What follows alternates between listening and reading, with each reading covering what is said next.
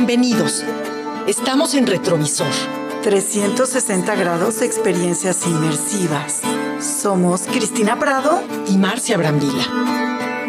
¡Comenzamos!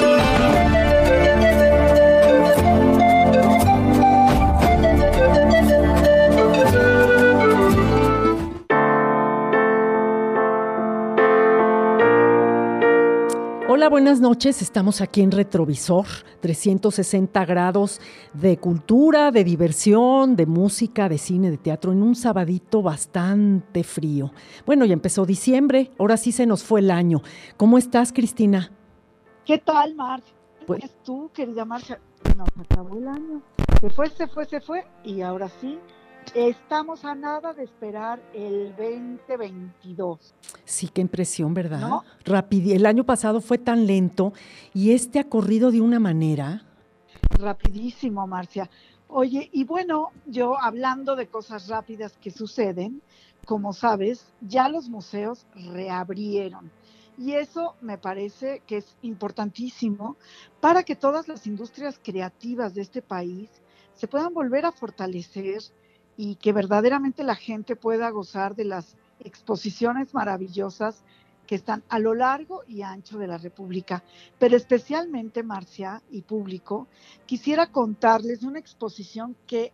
Pues estamos este, queriendo escuchar de qué vamos a platicar, Cristina. Creo que vamos a platicar de Pedro Coronel, pero pues ya no te escuchamos. Entonces, pues en lo que escuchamos a Cristina, les quiero contar de que justamente en estos días eh, está el Festival de Jazz de Polanco. Hoy pues es 5 de diciembre. Bueno, más bien hoy es 4 y empezó hoy, pero bueno, hoy ya no vamos a alcanzar a lo mejor a verlo, pues lo que tienen. Mañana 5 de diciembre es el doceava edición del Festival de Jazz de Polanco al aire libre. Esto está en el Teatro Ángela Peralta, en el Parque Lincoln, ahí en Polanco, lo que se llama Polanquito. Bueno, el asunto es que las puertas las abren a las 4, es decir, a las 16 horas, abren las puertas y está hasta las 21.30 horas. Es un evento familiar, es un evento donde hay diferentes opciones de música para niños desde los 12 años. Eh, el pago, la verdad, me parece bastante, bastante razonable. Son 550 por boleto por adulto, la entrada general. Durante el evento, porque pues como ven dura bastantes horas, hay stands de comida y hay diferentes eventos. Por ejemplo, mañana domingo va a estar Jerónimo Quinteto, el Polanco Soul Queens, eh, Blues Project, hay un invitado de Francia. Todos los tickets de todo lo que, de lo que estoy diciendo del Festival de Jazz de Polanco los pueden encontrar en, en la página de feverup.com y es un evento muy recomendado para toda la familia. Nosotros ya hemos ido, ¿verdad, Cristina, este Festival de Jazz de Polanco? Sí, por supuesto, y es maravilloso. Ay, sí, es maravilloso. Oye, nos estabas contando algo que la verdad está muy interesante. Sí, te estaba comentando a ti y a nuestra audiencia que se cumplen los 100 años del gran pintor zacatecano Pedro Coronel y que el Museo del Palacio de Bellas Artes, para homenajear a este gran pintor, conmemora su centenario con 43 piezas provenientes de acervos públicos y colecciones privadas para montar obviamente y hacer una curaduría maravillosa. Yo la verdad es que a mí Pedro Coronel especialmente me fascina porque creo que tiene un manejo de colores y texturas muy interesante. Y la verdad de todo es que a través de documentos históricos, se pudo hacer toda la remembranza de este gran pintor zacatecano y llevaban pues ya casi dos años haciendo la investigación de su obra y cómo hacer esta curaduría que al final la hizo y coordinó el hijo de Pedro Coronel, Ay, Martín Coronel, y también Iñaki Herranz, que es un gestor cultural y docente que conoce muy bien la obra de Pedro Coronel entonces, bueno, yo recomendar que a partir del 3 de diciembre, o sea, hace ayer. Exacto. podemos ir y, ver esta gran, gran, eh, digamos, curaduría, el montaje de estas 43 obras, porque él hace una exploración plástica que la verdad, eh, pues imagínate, con el digamos, lenguaje cada vez menos figurativo que tuvo Pedro eh, Coronel en su plástica y con toda la, eh, digamos, esta atmósfera figurativa y de abstracción que tuvo en un periodo especial tu obra, la verdad es que vale muchísimo la pena ir. Y bueno, creo, Marcita, que esto se los recomendamos. ¿Tú cómo ves? Claro que sí, claro que para sí. Arrancar. Porque además, sabes una cosa, ahorita viene diciembre, luego viene las, la temporada de vacaciones de algunas escuelas y hay mucha gente del interior de la República que viene a la Ciudad de México y les gusta ver este, les gusta explorar este tipo de eventos. Entonces, la verdad se lo recomendamos, pueden ir en familia, además el Museo de Bellas Artes es maravilloso. La verdad es que sí, y además se van a encontrar con una curaduría y con la historia, por supuesto, en la cédula principal que habla de los periodos que tuvo Pedro Coronel como pintor, distintos periodos. Sí, son diferentes periodos los que, los que, los que vamos a ver. Eh, Pedro Coronel siempre, eh, siempre nos sorprende, siempre hay algo diferente con él. Y es algo que, bueno, pues. Así es. Claro que sí. Entonces, este, pues vamos, ¿no, Cristina? Pues ya, Sí, con esto arrancamos, ¿no, querida Marcia? Con esto arrancamos y tenemos muchísimas novedades que platicar, eh, de música, de teatro, de todo. Y bueno, Cristina, pues, ¿qué te parece si nos vamos a un corte comercial? Buenísimo.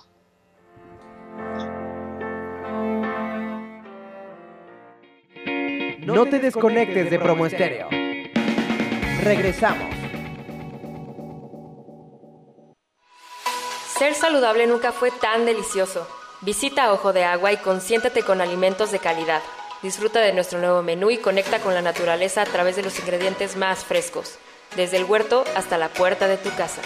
Pide desde nuestra página web para disfrutar de promociones y beneficios exclusivos. Pide a domicilio, pide Ojo de Agua. No te quedes con el antojo. www.grupoojodeagua.com.mx Natural es Ojo de Agua. Estás escuchando Promo Estéreo. Piérdete en la experiencia Ojo de Agua, a través de los alimentos más frescos y deliciosos. Te invitamos a conocer nuestra nueva casa, Residencia Ojo de Agua. Ubicado en Praga número 33, Colonia Cuauhtémoc, descubre nuestro menú exclusivo. No te quedes con el antojo. Pídelo desde nuestra página web www.grupodojodeagua.com.mx. Hashtag Naturales Ojo de Agua. Este programa está patrocinado por Ojo de Agua. Estamos de regreso. Promoestereo.com.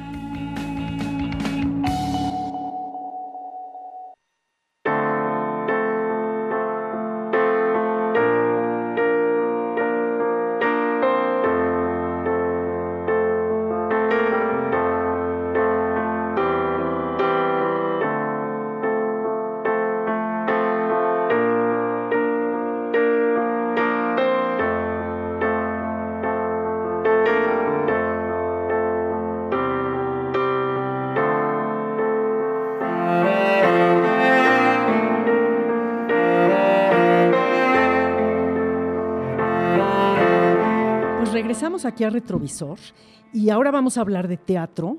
Tenemos a una persona, a un creador, a un dramaturgo, director, eh, músico, Rodrigo Castillo. ¿Cómo estás, Rodrigo? Hola, muy bien. Muchas gracias por invitarme a su espacio. Pues vamos a platicar de una obra que está recientemente en cartelera que se llama Eco. A ver, ¿qué nos puedes decir de Eco? Eh, bueno, Eco es un suceso escénico eh, de mi autoría, es mi ópera prima como dramaturgo y director, porque yo normalmente hago música original para teatro, danza y cine, pero nunca me había metido en estos vericuetos de escribir y dirigir una obra, ¿no?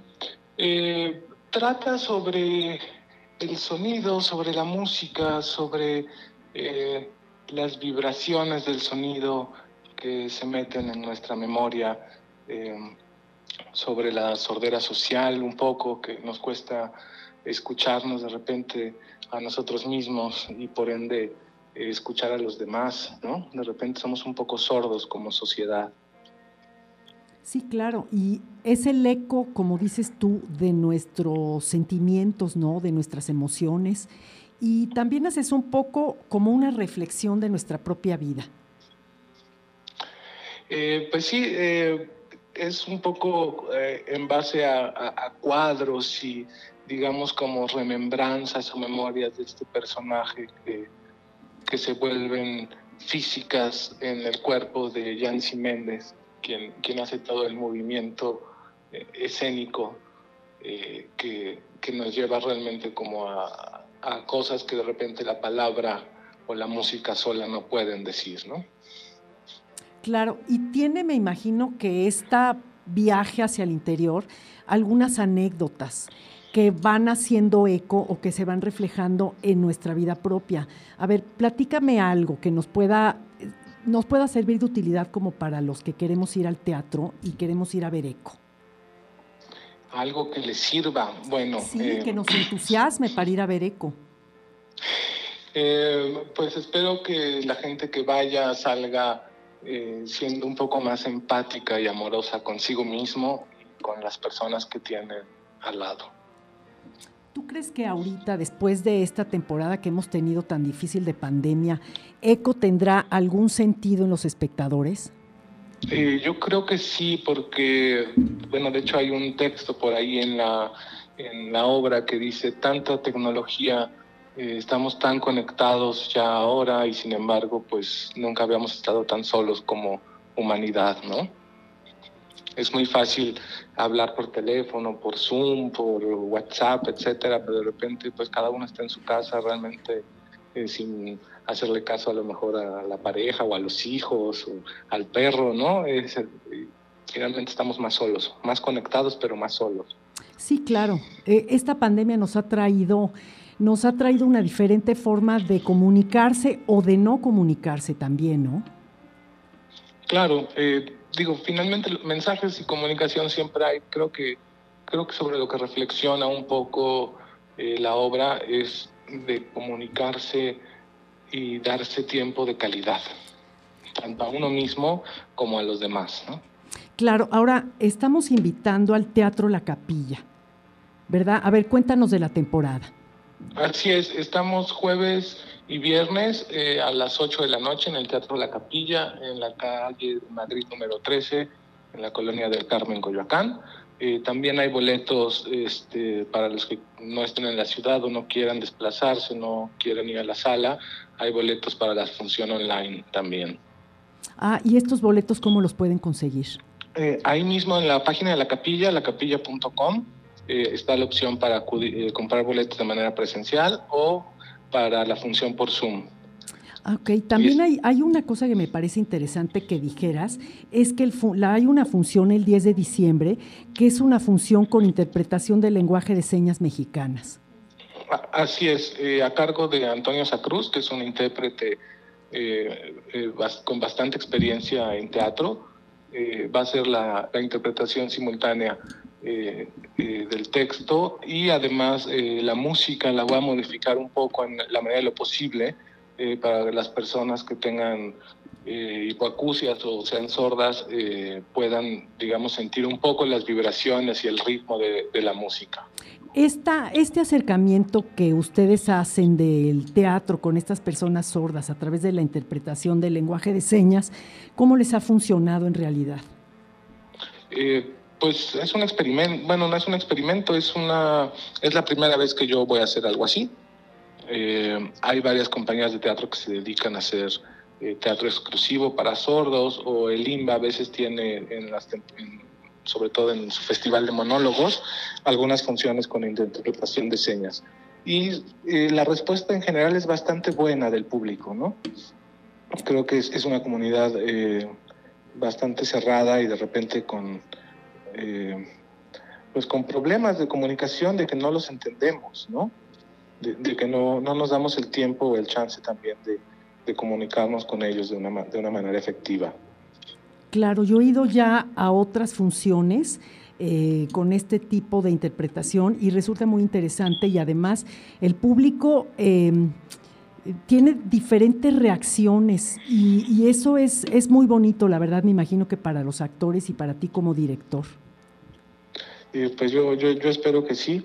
Este, ya, ya veremos el 10, el viernes 10, cómo, eh, cómo resulta, pero yo, eh, yo, yo tengo como muy buen ánimo en eso. Además, eh, no, no, lo puse solo como un intérprete en las noticias, ¿no? Que sale en un cuadrito y, y hace la interpretación, sino que realmente lo traté de, de meter al espectáculo, ¿no?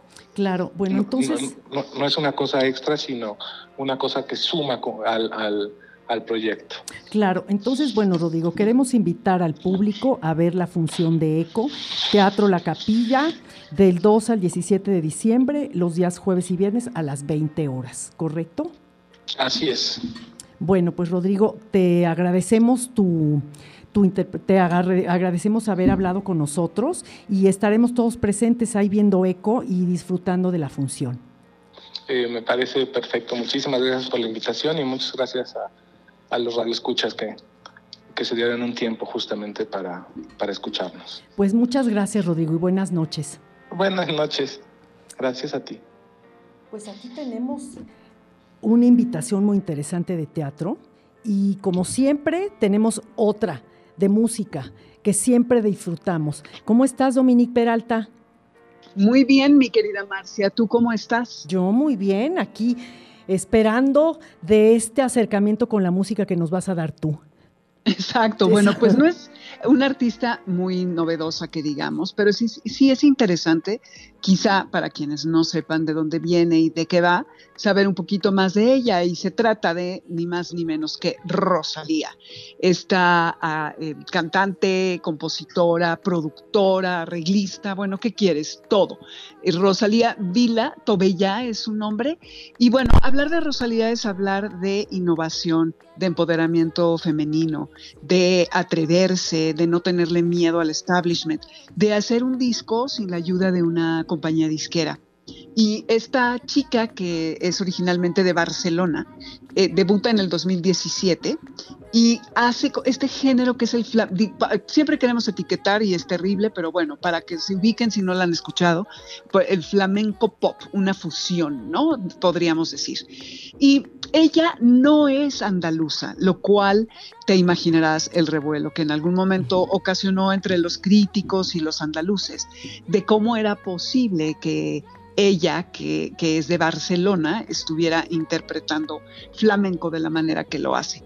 Pero eh, ha sido una chava que le ha dado cabida a las tendencias urbanas de la música y que incluye todos estos elementos en sus canciones, eh, las palmas del flamenco, eh, las vocales tan peculiares de este, de este género maravilloso que, bueno, a mí me fascina y que es una amalgama de la música judía, romaní, de los moros eh, en España y que ella ha llevado muy bien al mundo de la música internacional.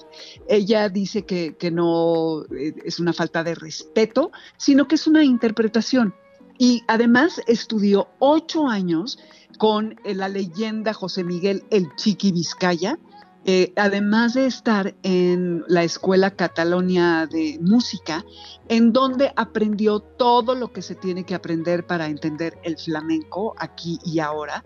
Y ahora lo que ha hecho es fusionarlo con con quién es ella, con su personalidad, con su postura en el mundo, con las referencias que tiene, con el momento que está eh, viviendo. Y teniendo estas bases eh, de lo que es clásico, de los cimientos de, este, del flamenco, ha creado un bueno, movimiento maravilloso. Su primer disco, eh, lo hace con su ex novio, que era eh, Tangana, que seguramente lo conoces, y que también es increíble. Él eh, escribió 11 de las canciones de, aquel disco, además de que tuvo al productor Pablo Díaz Reixa, o Reixa, no sé cómo se pronuncie, que es un, un cuate de Canarias que produce música psicodélica pop y le, dio total, le dieron totalmente su lugar como productora. Además, tiene este mm, rollo hiperfemenino que tienen las nuevas generaciones ahora. Su equipo es totalmente de mujeres, está su estilista, está su representante, su hermana, que es mejor conocida como Daikiri, que es eh, eh, esta estilista de ropa que toma fotos y que es casi que entre las dos han hecho esta imagen tan especial que, que lleva Rosalía y que la distingue y que es muy divertida. Entonces, además, otro dato interesante es que el mal querer es resultado de la tesis de la universidad en la que estudia y es un, digamos que una nueva narración de una novela española, española del siglo XIII que trata, que se llama Flamenca y que trata de una joven novia que la tienen encerrada en una torre porque su esposo es muy posesivo y celoso, entonces no la dejan salir de allí y, pues bueno, es eh, algo muy divertido, ¿no? Otra vez el tema feminista en la música de esta chica. Y eh, ha, hecho, bueno, colaboraciones con quien tú me digas. Eh, Madonna muere por ella, la, que, la invitó a que tocara en su cumpleaños en Marruecos hace dos o tres años. Eh, apareció en la película Dolor y Gloria de Pedro Almodóvar en una muy pequeña aparición, pero bueno, allí estuvo. Y ella compone, produce, arregla, no, no, solamente interpreta, está tocando los teclados, pero el bajo, hace todo. Ella es la que, como dicen, se deja la vida por su trabajo. Y pues es una mujer que pienso que eh, eh, se atreve a todo, desafía los moldes, rompe las reglas. Alejandro Sanz es absoluta, absoluto fan de, ella también, han hecho colaboraciones. Y pues creo que eh, vamos a escuchar mucho acerca de ella. Y me encanta cómo ella afirma que la música no tiene nada que ver con la sangre y el territorio nunca, ¿no? Eh, tiene todo el derecho de ella eh, interpretar el flamenco sin ser andaluza y que es algo sano es, eh, estas reinterpretaciones. Y bueno, es poderosa en todo, en cómo canta, en cómo baila, en, todo lo que hace. Así que si no la han escuchado, no sé qué es lo que esperan, corran, corran a su plataforma favorita, a su tienda de discos, a lo que quieran, ¿no?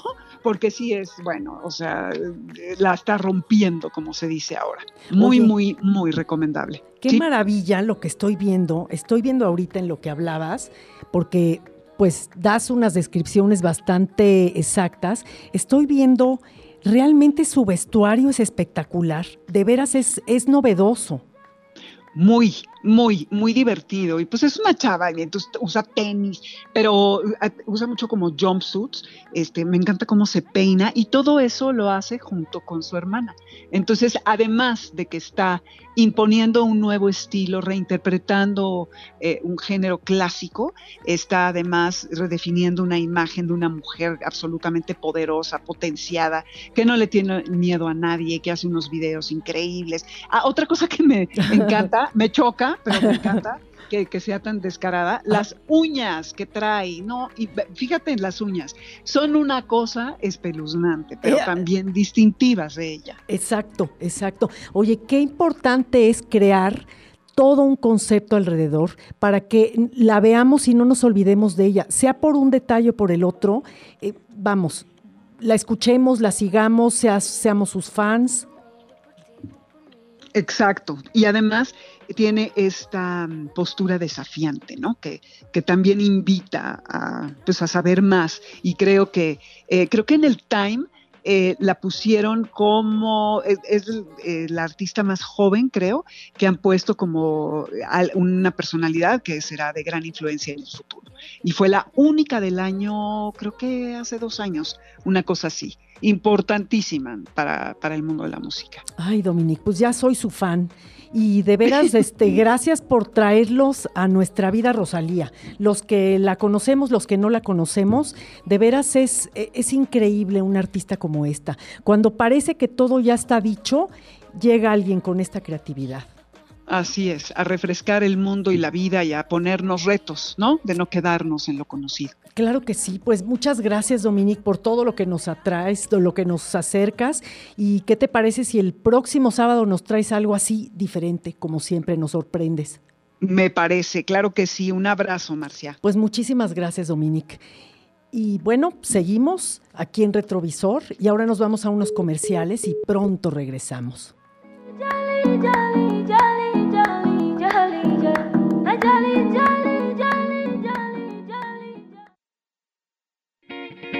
No te desconectes de Promo Estéreo. Regresamos. Piérdete en la experiencia Ojo de Agua, a través de los alimentos más frescos y deliciosos. Te invitamos a conocer nuestra nueva casa, Residencia Ojo de Agua.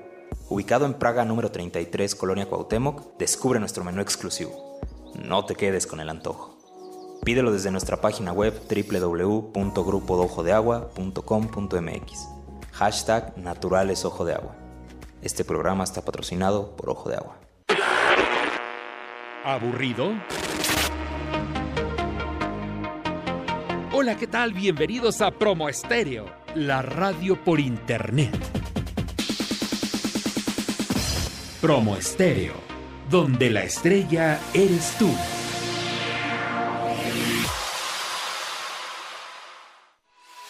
Ser saludable nunca fue tan delicioso. Visita Ojo de Agua y consiéntate con alimentos de calidad. Disfruta de nuestro nuevo menú y conecta con la naturaleza a través de los ingredientes más frescos, desde el huerto hasta la puerta de tu casa. Pide desde nuestra página web para disfrutar de promociones y beneficios exclusivos.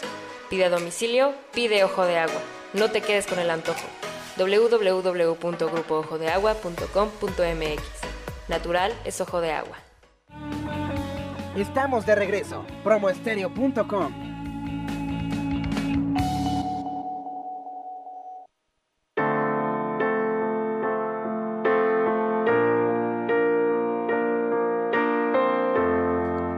Pues regresamos aquí en Retrovisor y pues siempre estamos eh, como a medio programa y siempre tenemos tantas cosas que decir que la verdad no nos alcanza el tiempo. Y ahora tenemos a un artista plástico con el que ya hemos tenido el gusto de hablar. Se llama Filogono Naxín, es un artista plástico oaxaqueño que se distingue eh, por su tipo de obras eh, de muchos colores, de cosmogonía. ¿Cómo estás, Filogonio? Buenas noches. Pues nuevamente, pues muchas gracias. Les acabo de saltar mi lengua materna, que es el mazateco. Pues primeramente un agradecimiento, pues aquí vamos a hablar un poco sobre la exposición que se acaba de inaugurar hoy a la una de la tarde en el Museo Nacional de las Culturas del Mundo. La exposición se llama, y si no la pronuncio bien, por favor me corriges, Tetsukunji, Tetsukunji, aquí estamos vivos. A ver, a ver, pronúnciamela bien, por favor. Ajá, que- Tetsukunji. ok. Aquí estamos vivos. Aquí. Y bueno, ¿qué, qué vamos a encontrar? Porque sé que son, es una narración gráfica con 33 obras, pero a ver, tú platícanos, ¿qué es lo que vas a presentar? Bueno, en esta exposición que se acaba de inaugurar hoy, este, pues aborda sobre el tema de los 500 años de la caída de Tenochtitlan, pero prácticamente es una forma, eh, es una reinterpretación de la cual este abo- abordo mi trabajo desde la plástica visual, ¿no? En este caso, pues también está enfocado desde el temática como, como desde la cultura, del origen de dónde vengo, de la cultura mazateca, y también este gordo este, como la forma de mi lenguaje, ¿no? Que siempre integro para mi en la lengua mazateca. Y este, en este caso, pues este, esta obra, pues lo que dialoga es como una forma o este suceso histórico que es muy relevante en este año, pues, pues este, como se conmemora los 500 años, ¿no? Entonces, por lo cual, pues van a ver estos personajes muy relevantes de esta historia, desde Gautemo, Moctezuma, la Malinche, Cortés, y este suceso histórico que nos abarca como, como hace 500 años, ¿no? Claro, ¿y qué tipo de inspiración tuviste para poder crear estas obras, no? Porque eh, tú le das tu propia reinterpretación, además tú usas personajes eh, siempre con colores, con formas, a lo mejor una, una cara en un cuerpo de animal. A ver, cuéntanos cómo llegaste a, a estas obras. Bueno, primeramente este, debo de tomar esta forma en la cual que es un tema muy ajeno este, primero porque pues yo de niño, de, que andaba en la secundaria, en la primaria, pues yo desconocía de este tema. Finalmente ya este ya como a la altura desde el bachillerato y luego ingresando a la Facultad de Bellas Artes, pues tuve esta noción de que casi todo el tiempo se hablaba justo de esta temática. Entonces llegué a la conclusión de decir, bueno, ¿qué, ¿de qué se trató hace 500 años, no? ¿O qué, cuál fue el suceso, no? Entonces a raíz de eso, pues este, me puse a investigar y claramente como conocer en el contexto de la historia, ¿no? Y a raíz de eso, pues ya determino como en ciertas formas de, de este tiempo de, hace 500 años. Y a raíz de eso, pues lo que hago dentro de estas técnicas que, que, están ahora exhibido en el Museo Nacional de la Escultura es una técnica que desde de dentro de la gráfica que es monotipo y también este otra parte que es este más como gráfico que es como el collage y toda esta parte que siempre abordo dentro de mi trabajo. Bueno, el color siempre va a estar presente porque pues parte de esta cultura de donde pertenezco o la cultura oaxaqueña, mazateca, de la cosmovisión mazateca, pues es muy colorido desde los paisajes, los seres fantásticos, ¿no? Entonces siempre van a enlazar esta parte del paleta de color, pero siempre reivindicando a estos sucesos históricos, ¿no? Donde hay personajes que, que parecen extraños también como eh, este lo que está se están peleando ahí o, eh, o, o, esta parte oscura como los tonos muy oscuros también hay donde hay personajes que se van dialogando dentro de, de, de, de pareja se puede decir no tanto en este personaje que le decía como desde el, la Malinche Cortés o Moctezuma o Guauquemo siempre van a estar ahí este presentes estos personajes pero hay también, este, hay como un ejemplo, ¿no? Hay una pieza que se llama Presagio Rojo, ¿no? En este caso, pues se emite como todo el suceso o el acontecimiento de hace 500 años, ¿no? Como todo los que nos puede, este, como abarcar de este tema, cómo nos puede, cómo nos podemos imaginar también dentro de ese tiempo, ¿no? ¿Qué pasó? ¿Cuál fue el suceso? Algunos pensarán, pues, pues fue muy este, violento y eso. Entonces, como el, a partir desde el título, el color también aborda como este mensaje, ¿no? De los 500 años. Claro, tú, tú, eh, yo lo que he visto en tu obra es que tú pones esas siluetas siempre con esa fuerza, con esos mensajes e incorporas colores que tienen eh, además su propia fuerza, sus diferentes colores, tienes rojos, verdes, azules, eh, ¿tú les das un significado especial cuando pones estos colores o a la hora de ir creando, eh, los colores te van diciendo que deben de estar ahí inscritos en la obra? Bueno, dentro de la técnica que manejo, siempre lo he recalcado que parte de mi trabajo es muy lúdico y efímero, entonces eso le hace dar la fuerza del trabajo también. Eh, en el ese, el color, yo decido eh, meterle como primer fondo, ya después de ahí los tonos que me vayan generando dentro del, proceso del trabajo, porque meramente pues yo no tengo un boceto ni un bosquejo como, como una idea antes, sino más bien dentro de, de la misma pieza me va a decir qué tipo de tonos la voy a este, aterrizar y la pieza cuando ya lo termine también, ¿no? O sea, son muy libre como este tema que me gusta jugar con, con la técnica, con el movimiento, esta parte de la libertad de que la mano fluya, ¿no?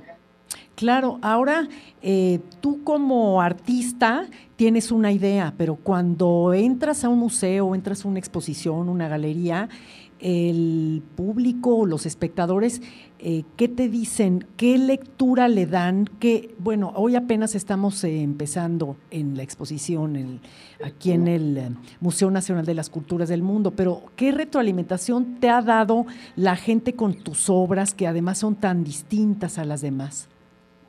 Pues prácticamente justo es eso también provocar al espectador, ¿no?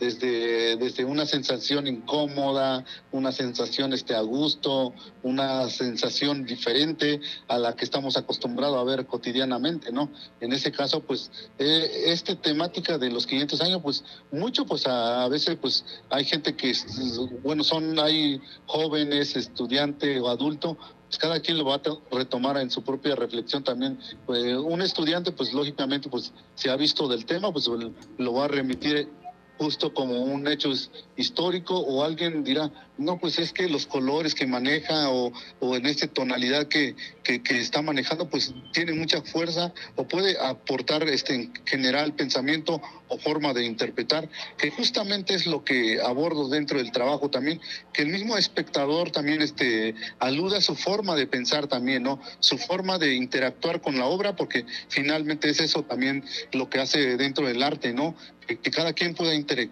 interactuar su forma de, de ver el mundo, no precisamente lo que yo estoy abordando como artista, como persona creador, que, que es lo que quiero, ¿no? Sino también el, el espectador tenga su propio punto de vista y eso es lo que ha justo ha nutrido el trabajo, ¿no? Que cada quien tenga su propio diálogo dentro del trabajo artístico, ¿no?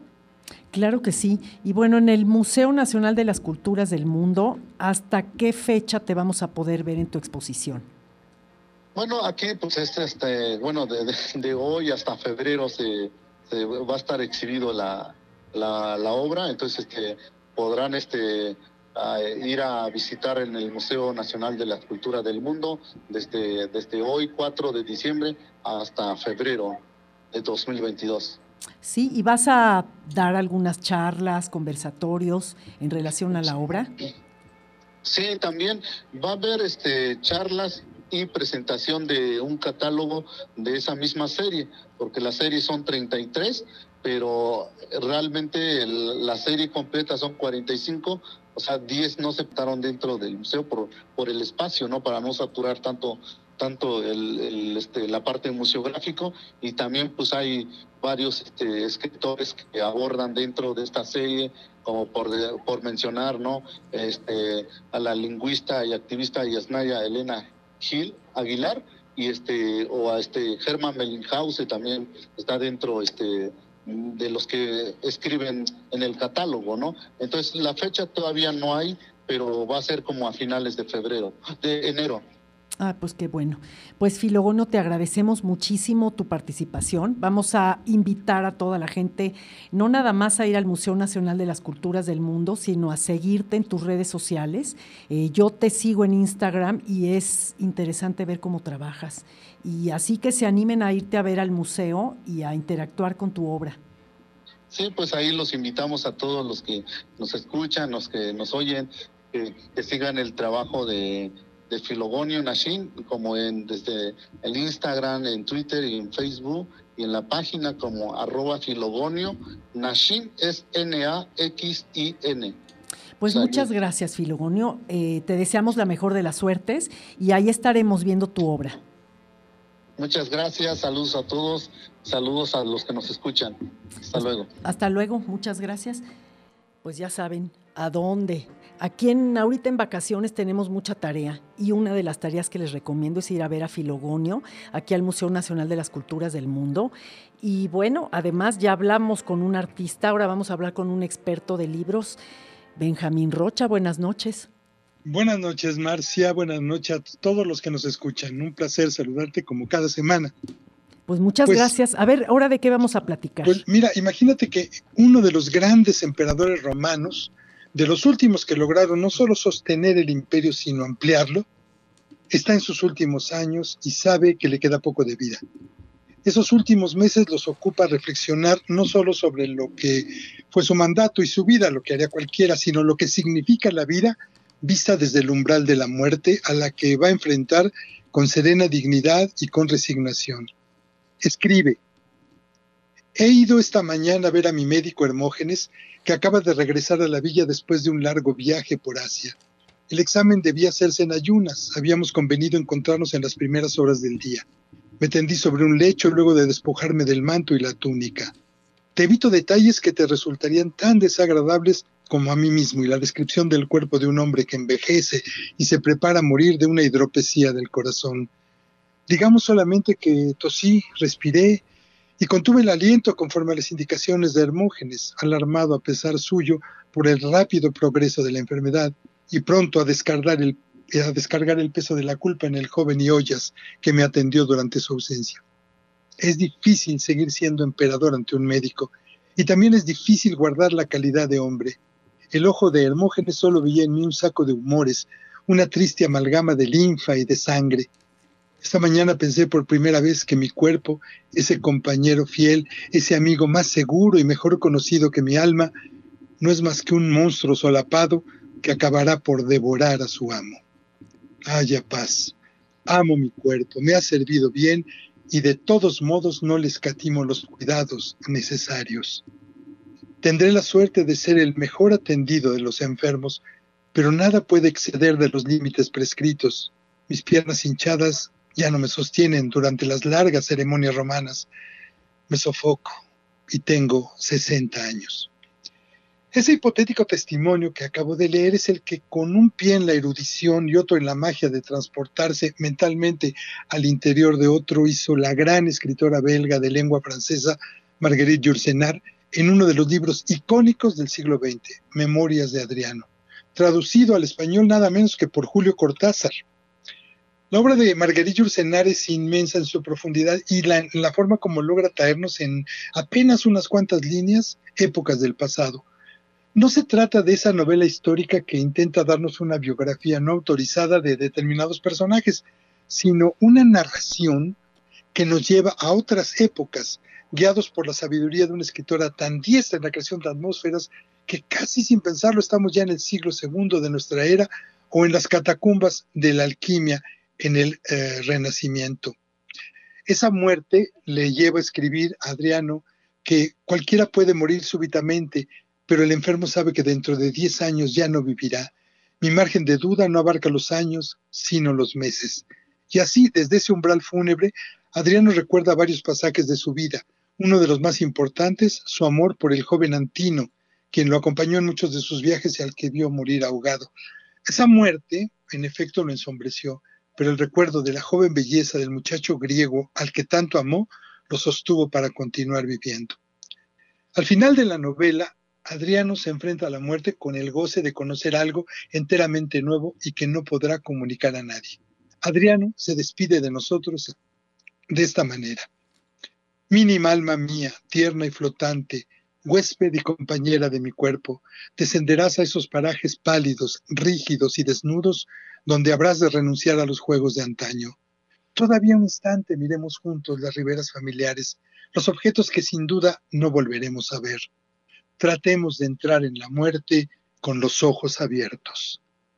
Pues esta fue una invitación a leer una inmensa novela, Memorias de Adriano, escrita por una de las grandes figuras literarias de lengua francesa, Marguerite Yourcenar, en 1951, cuando solo tenía 48 años. Es una obra maestra para disfrutarla este fin de año y reflexionar sobre la vida, sobre la muerte y sobre nuestro paso de un estadio al otro. ¿Qué les parece? Ay, qué impresión, qué impresión. Y como dices tú, qué actual suena, qué actual cuando estamos, cuando sabemos que vamos a llegar a un final y la verdad, este, nuestra mente nos dice queremos seguir viviendo y nuestro cuerpo pues ya no da ya no da. Qué, importante y qué, y qué profundo es todo esto.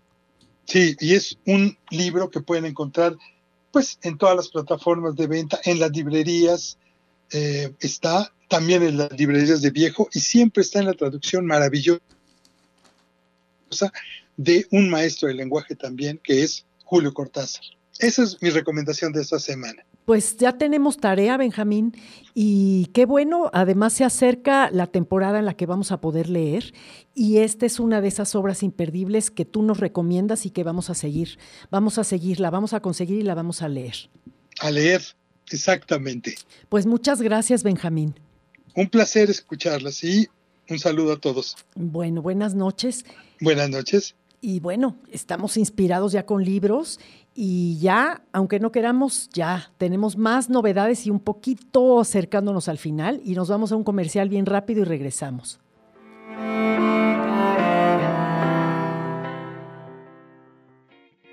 No te desconectes de Promo Estéreo. Regresamos. Ser saludable nunca fue tan delicioso.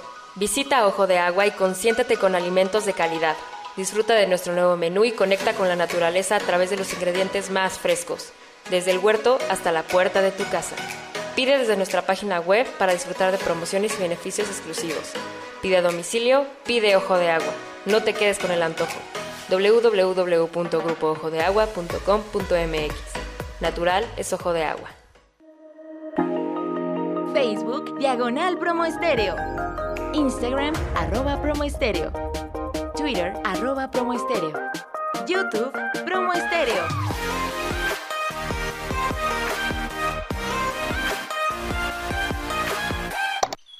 Piérdete en la experiencia Ojo de Agua, a través de los alimentos más frescos y deliciosos. Te invitamos a conocer nuestra nueva casa, Residencia Ojo de Agua.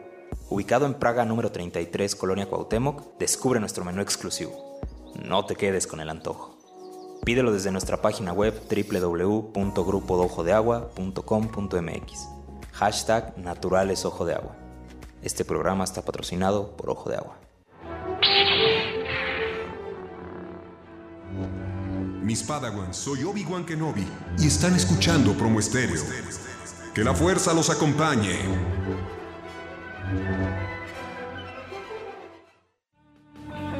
Estamos de regreso. Promoestereo.com.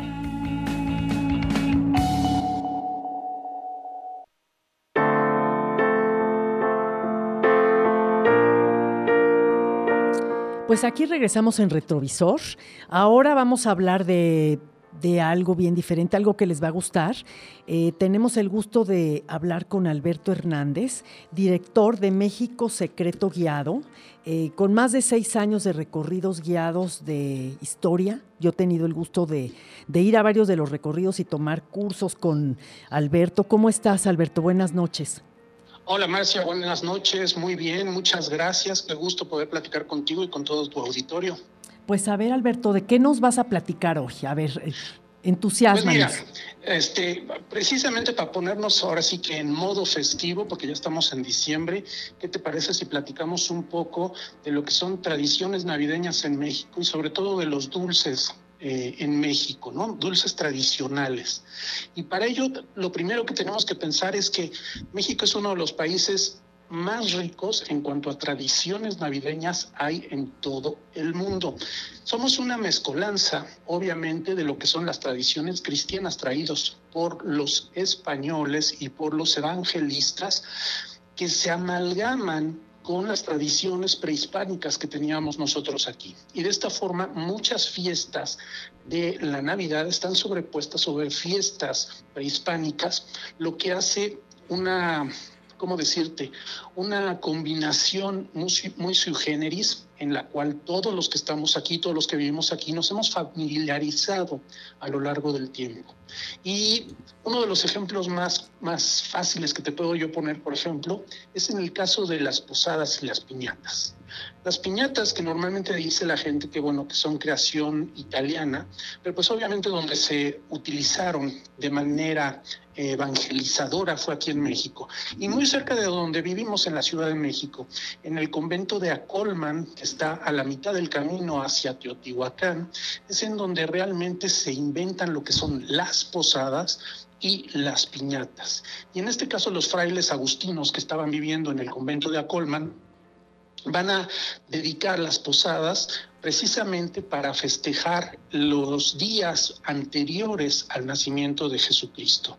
Para ello van a idear precisamente que la piñata sea una estrella de siete picos, cada pico representando uno de los pecados capitales, y adentro de la piñata van a poner dulces, golosinas, frutas. Esto es un simbolismo muy especial porque cuando el indígena, cuando el que está en la posada participando en esos tiempos, va a romper la piñata, tiene que ser vendado de los ojos. Eso simboliza la fe ciega. Y la fe ciega le va a dar de palos, va a golpear la piñata que simboliza las tentaciones del demonio, con los picos de cada uno de los pecados capitales. Al momento de romper la piñata, va a venir la recompensa por nuestra fe. Es decir, nosotros rompemos los pecados capitales y nos van a caer los dulces, las golosinas. De esta forma, los indígenas al momento de la conquista pues van obviamente asimilando de una forma divertida y de una forma agradable las nuevas tradiciones que traen los españoles. Ya con el paso del tiempo van a llegar lo que son las monjas, los conventos, y van a empezar a llegar los sabores de Europa, de Asia a México. Y ya aquí en México, en la Nueva España, se van a empezar a combinar precisamente con los sabores de estas tierras, principalmente el chocolate. De esta forma vamos a tener como los conventos de monjas van a ser el semillero de donde van a salir gran cantidad de dulces que actualmente conocemos. No nos vayamos más lejos, el famoso convento de Santa Clara en Puebla va a crear los famosos camotes poblanos, esos dulces de camote que tienen diferentes sabores y que se venden en barritas que al día de hoy podemos degustar cuando visitamos la ciudad de Puebla. También van a crearse las famosas tortitas de Santa Clara, que son una especie de galleta con una pasta de pepita en la parte de arriba color blanco. Muy curioso porque yo les llamo son galletas de huevo porque parecen como un huevo estrellado. Y son muy dulces, pero obviamente son muy sabrosas. Ahora, en la Ciudad de México. También vamos a tener conventos de monjas que se van a dedicar principalmente a la elaboración de dulces. Recordemos que la Ciudad de México, pues obviamente era la capital de la Nueva España. Y al hablar de la Nueva España, estamos hablando de un reino, no de una colonia, sino un reino asociado a el imperio español. Uno de los principales conventos que van a estar aquí y del cual todavía existe su iglesia, una iglesia muy bonita, decorada en estilo barroco y que conserva lo que son sus altares dorados con hoja de oro, es el convento de Regina Cheli, o Regina como le llaman comúnmente. Este convento de monjas españolas ricas, es decir, ahí podían entrar solamente personas que tenían mucho dinero, van a crear en el siglo XVII unas galletas o unos panecillos que le llamaban los panecillos de Santa Clara, de Santa Teresa, perdón. Estos panecillos de Santa Teresa eran panecitos horneados y que en la parte superior tenían la figura grabada, obviamente a, a hierro y fuego, de Santa Teresa de Ávila. Lo curioso es que estos panecillos empezaron a ser milagrosos y hay registros en el Archivo General de la Nación en el cual se menciona cómo las personas que estaban enfermas y comían estos panecillos de Santa Teresa se curaban de los males que les aquejaban. De esta forma, se dice que las manos bondadosas o milagrosas de las monjas del convento de Regina Cheli realizaban estos eh, dulces precisamente para lo que eran las las monjas y la feligresía. También aquí en la Ciudad de México, otro de los grandes conventos que se distinguía por las viandas que preparaba, pues era nada más ni nada menos que el convento de San Jerónimo. Este convento de San Jerónimo es famoso porque ahí es a donde ingresa en segunda instancia Sor Juana Inés de la Cruz. Sor Juana Inés de la Cruz, recordemos, primero ingresó a un convento de monjas carmelitas en Santa Teresa la Antigua, a un costado de Palacio Nacional, y no aguantó el estar dentro de este palacio, de este convento, porque las reglas de las monjas carmelitas eran muy severas, a tal grado que tenían incluso prohibido tomar chocolate ella, este, Sor Juana, le pide a la virreina, su amiga, que por favor la rescate, la saque de ese convento para poder ingresar a uno donde las reglas no sean tan estrictas. Y por eso ingresa al de San Jerónimo. Y las monjas de San Jerónimo eran unas monjas que se dedicaban, obviamente, a los placeres culinarios. Tan es así que Sor Juana va a tener publicado un recetario de todas las recetas que se, se, eh, se cocinaban dentro de lo que era el convento de San Jerónimo. Claro que si ahorita nosotros tratamos de ver estas recetas, pues bueno, nos resultan un tanto extrañas, sobre todo por las medidas, por los nombres, porque estamos viendo palabras en español antiguo. Sí, qué Pero se ha tomado la molestia a personas ya recientemente de traducirlo al español que hablamos en la actualidad y es posible recrear esos sabores de principios del siglo XVII. También vamos a tener ya más entrado lo que es el siglo XIX, la dulcería de Celaya, que se encuentra en la calle de 5 de Mayo y que desde 1874 se dedica a fabricar dulces típicos. La historia de esta dulcería es muy, muy especial porque la familia dueña de esta dulcería se dedicó a viajar por todo el país y comprar las recetas de los conventos que habían sido cerrados por las leyes de reforma y fabricar al pie de la letra las recetas en la dulcería. Ay, qué interesante. Es una garantía cuando nosotros comemos dulces de esa dulcería, estamos probando sabores de lo que es el siglo XVII, XVIII, XIX, de los conventos de esa época. Pues Alberto, Alberto, creo que tenemos tanto que decir, este, muchísimo que decir. ¿Qué te parece si te invitamos otro día para seguir hablando? Y nada más me gustaría, ¿sabes qué? Decirle a la gente que que estás en México Secreto Guiado, eh, que te busquen en Facebook, que tienes una página web, que haces visitas guiadas y vamos la semana que entra a seguir hablando de todas estas delicias que tenemos en México. ¿Qué te parece? Claro que sí, feliz de la vida. Los invito a que visiten la página, es una especie como de revista, la de Facebook, México Secreto Guiado, y también está la página web, mexicosecretoguiado.com. Y se van a divertir mucho porque todos los días publicamos ahí anécdotas, historias, lugares especiales, vidas, biografías de personajes desconocidos. Es muy interesante, les va a gustar mucho. Pues muchas gracias, te agradecemos, Alberto Hernández, tu participación y te seguiremos en las redes sociales. Claro que sí, estamos para servirles. Muchísimas gracias y felices fiestas. Gracias, muchas gracias. Y seguimos, Cristina, ¿te tenemos por ahí? Sí, bueno, ya más. sí, te tenemos por aquí, Cristina. Yo creo que, que ya estamos a punto de terminar. Si se fijan, ya hablamos de museos, ya hablamos de música, de teatro. Nos, nos gusta hablar de, de diferentes temas para ustedes. Y también, ¿saben qué? No olviden que tenemos en Spotify Retrovisor 360 para que nos sigan. Somos una comunidad.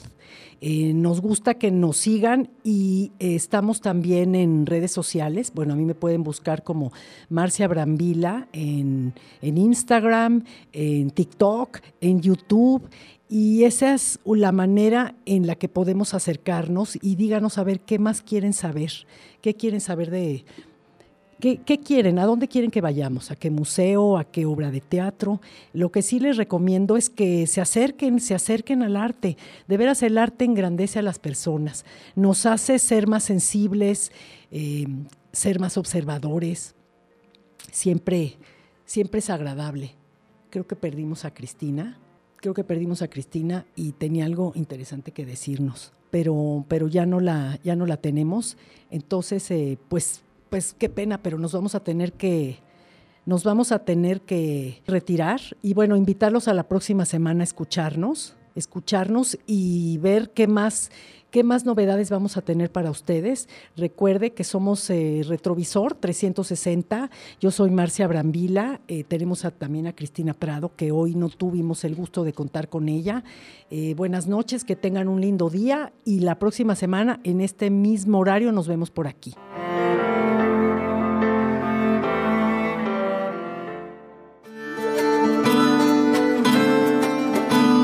Fue Retrovisor. 360 grados de experiencias inmersivas. Los esperamos el próximo sábado. Aquí en Promo Estéreo. Una cita obligada. A las 20 horas.